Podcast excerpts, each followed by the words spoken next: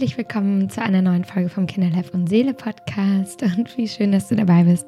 Mein Name ist Dr. Nicola Kleen, Ärztin in der Kindermedizin. Mache schon ganz lange diesen Podcast und ja, die meisten von euch folgen mir auch auf den sozialen Medien und da ging es natürlich in den letzten Wochen viel um diese Wahnsinnsinfektwelle. Deswegen schalte ich dieser Folge eine Wiederholung meiner RS-Virus-Folge vor ähm, weil dazu einfach viele Fragen kamen und weil ich eben keine individuelle Beratung für euch mache.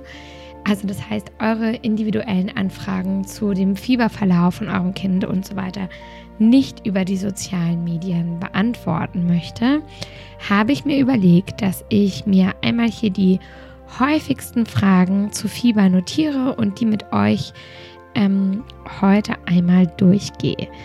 Und äh, bevor wir damit starten, noch eine kleine Hausmitteilung. Ja, ähm, manche von euch haben es auch mitbekommen. Für alle die, die sich durch meine Aufklärung abgeholt fühlen, die das Gefühl haben, ich treffe einen Ton, den sie verstehen und ich beruhige sie, ähm, gibt es jetzt mein Buch vorzubestellen.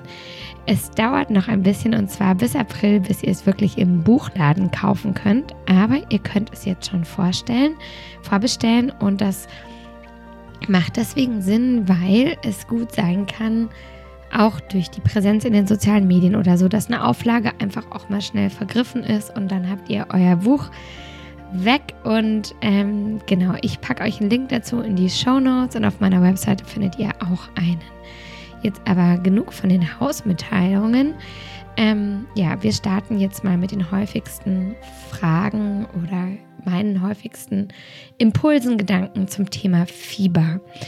Einer der häufigsten Gründe, warum Eltern natürlich äh, mich zum Beispiel aufsuchen, ist Fieber. Und ähm, ich kann euch sagen, wenn man Arzt ist, sieht man jeden Tag Dutzende fiebernde Kinder. Also es ist Alltag für uns. Aber ich weiß eben auch als Mutter, als mein Sohn das erste Mal fieberte, oh mein Gott.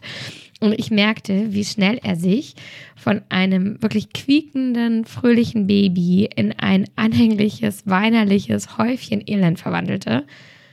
Ja, Leute, da habe ich das dann auf einmal anders gesehen. Ich habe auf einmal kapiert, warum man als Elternteil bei Fieber sofort so ein ungutes Gefühl bekommt und ja, man erkennt irgendwie schlicht und einfach sein Kind nicht wieder, weil fiebernde Kinder sind meistens wesensverändert, sie wirken apathisch und uns gehen die Alarmglocken an und das ist natürlich von der Natur auch so gewollt. Der Impuls ist ja dann, diesen schrecklichen Zustand für unser Kind sofort zu beenden und deswegen greifen wir auch so gerne zu fiebersenkenden Medikamenten, aber ähm, ich erzähle gleich mehr, warum. Wir tun unseren Kindern nicht immer einen Gefallen. Im Gegenteil. Wir können damit den Heilungsprozess sogar hinauszögern. Du musst jetzt einmal verstehen, Fieber selbst ist keine Krankheit.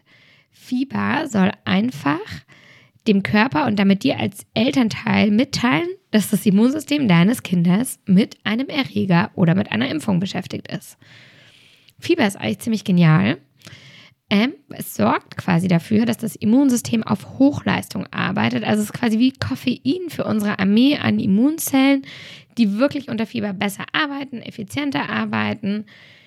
Deswegen kann man es auch so sehen. Fieber ist ein Zeichen des Körpers dafür, dass er versucht, gesund zu werden. Also wie funktioniert das überhaupt? Die weißen Blutkörperchen, also das sind so ganz wichtige ähm, Körperchen in unserem Immunsystem, die entdecken zum Beispiel einen Eindringling und dann melden sie an den Körperthermostat, oh, jetzt wäre eine Körper Körpertemperaturerhöhung optimal.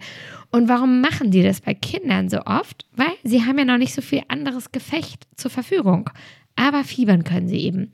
Und deswegen ist es auch so, dass kleine Kinder bei jeder Gelegenheit fiebern, immer also dann, wenn das Immunsystem durch eine Impfung, durch einen Erreger von einer neuen Herausforderung steht. Die Reaktion des Fiebers ist also vom Körper gewollt und wird als Abwehrmechanismus eingesetzt. Warum? Bakterien und Viren können sich bei hoher Körpertemperatur schlechter vermehren.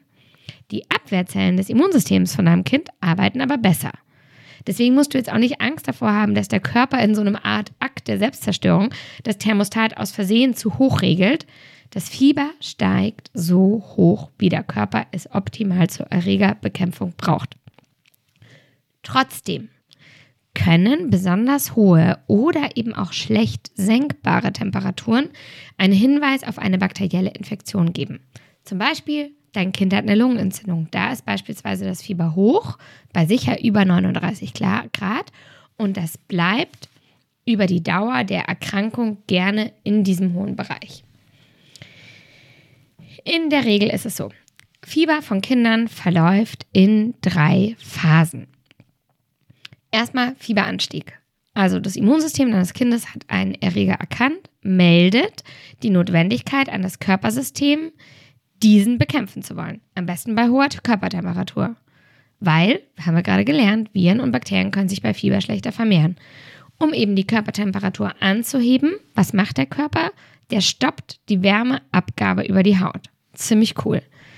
Die Haut, also vor allem die Hände und Füße, fühlen sich deswegen erstmal kalt an, das Kind friert. Dazu kommt häufig ein Schüttelfrost, welcher weiter die Wärmeproduktion steigen lässt. Also Fieberanstieg, das Kind friert. Und das können auch viele Eltern ähm, beobachten. Sie wissen vielleicht noch gar nicht, dass ihr Kind krank wird und das Kind fängt auf einmal an zu frieren. Oh, Mami, mir ist kalt und das ist ein guter Moment, um die Temperatur zu checken. Wie kannst du in dieser Phase dein Kind unterstützen? Ja, indem du warme Decken, Kirschkernkissen und warme Getränke anbietest. Dann passiert häufig was. Es kommt so ein Fieberplateau. Jetzt ist die notwendige Körpertemperatur für deinen Körper, für den Körper deines Kindes erreicht. Die Haut fühlt sich jetzt warm an und Puls und Atmung steigen mit an. Auch wichtig zu wissen. Ne? Kinder atmen bei Fieber schneller. Puls kriegst du vielleicht als Elternteil nicht unbedingt mit, das macht der Arzt, aber das ist normal.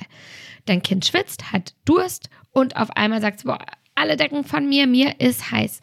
Und das, ähm, diese Plateauphase geht häufig mit so einem typischen Fiebergesicht einher. Die Kinder haben da so richtig, äh, viele Eltern kennen es, wenn sie einmal ihr Kind fiebern gesehen haben, so richtig glasige Augen, Schleimhäute wirken trocken. Also ja, das erkennt man.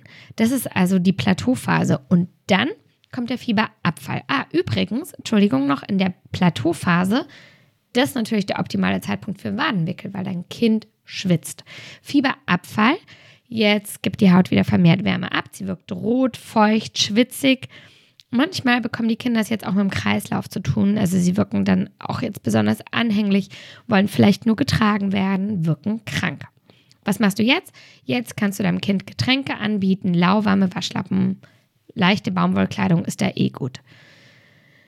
Ähm, genau. So, das waren jetzt die Basics und ich merke gerade, ich quatsch ganz schön viel. Es kann sein, dass ich diese Folge einfach in zwei dann aufteile. Erste Frage von den Eltern. Wir fangen basic an was, also ab wann ist überhaupt Fieber.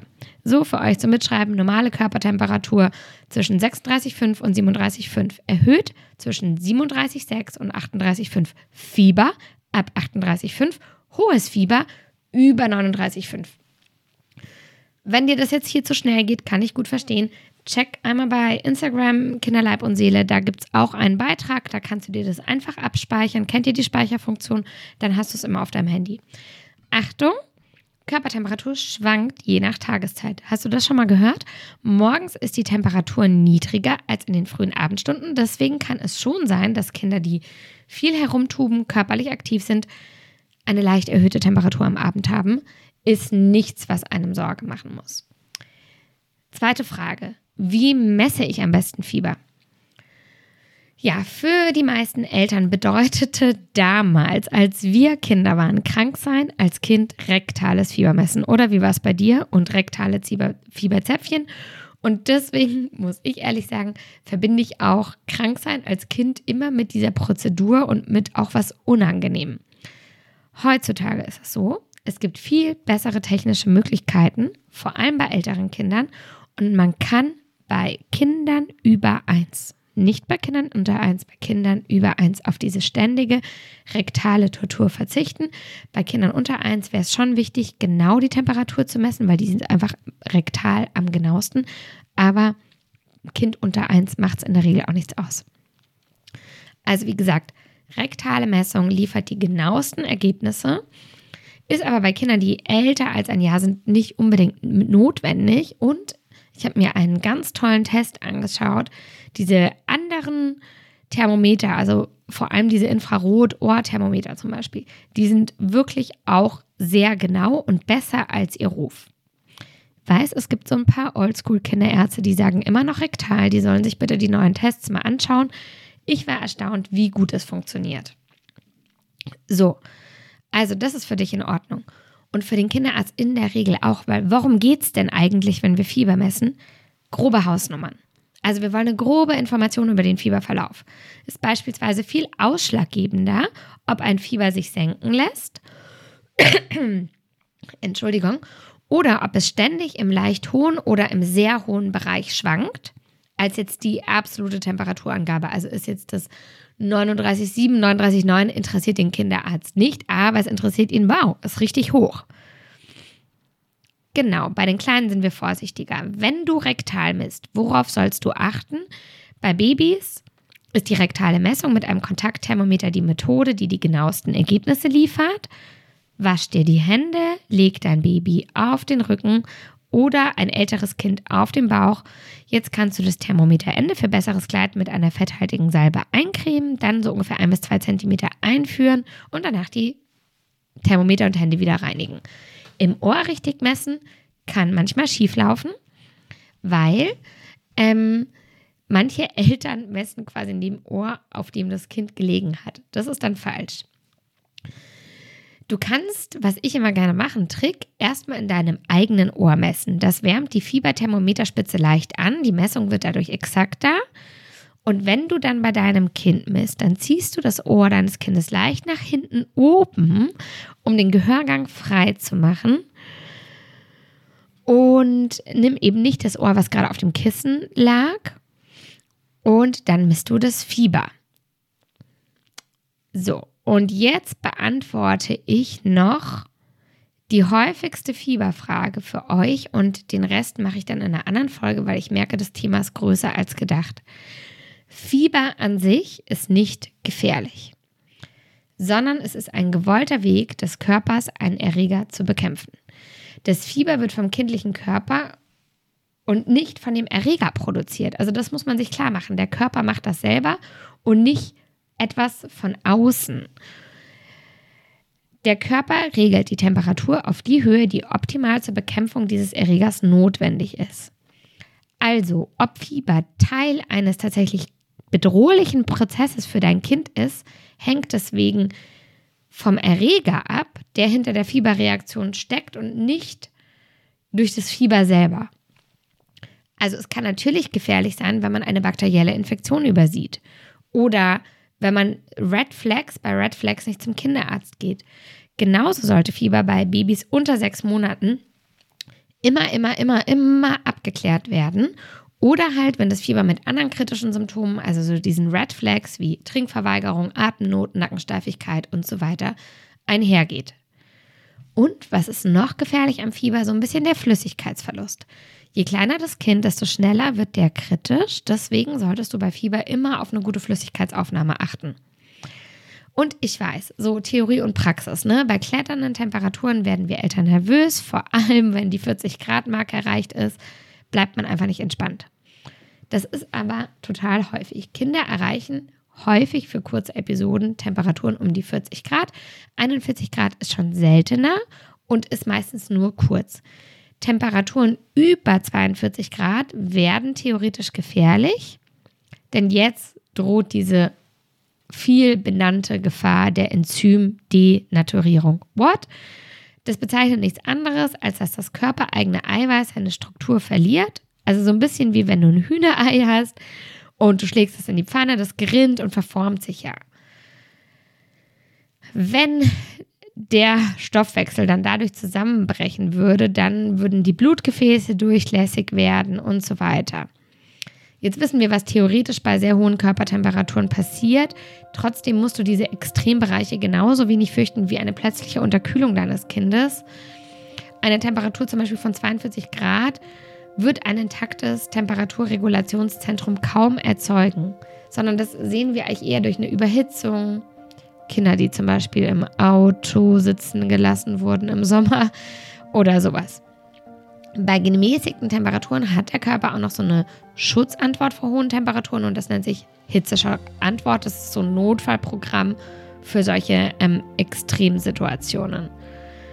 Okay, wow, ich bin eine Labertasche, 15 Minuten und ich habe nicht mal die Hälfte eurer häufigsten Fragen zu Fieber durch, aber ich habe mittlerweile gelernt, die Aufmerksamkeitsspanne von Aufmerksamkeitsspanne von Eltern ist verständlicherweise begrenzt. Deswegen würde ich sagen, ich belaste es ähm, bei dem. Und genau, für alle, die sagen, boah, sowas würde ich nochmal gerne nachlesen, wie gesagt, stellt gerne mein Buch vor. Ähm, da wird das ganz ähm, gut erklärt und da kriegt ihr die ganzen Hacks, die ihr braucht, nochmal. Und genau, jetzt ähm, sage ich dir aber trotzdem schon mal vielen Dank fürs Einschalten und bis zum nächsten Mal, deine Nicola.